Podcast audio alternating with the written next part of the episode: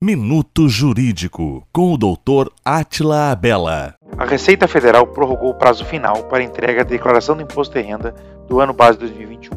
Conforme Instrução Normativa 2077, o novo prazo é o dia 31 de maio para envio da declaração. O imposto de renda é um tributo federal sobre a renda do contribuinte, acompanhando a sua evolução patrimonial. A declaração é obrigatória para as pessoas que receberam rendimentos tributáveis superiores a R$ 28 mil R$ 559,70 em 2021. Para a atividade rural, a obrigatoriedade é para quem teve receita bruta superior a R$ 142.798,50.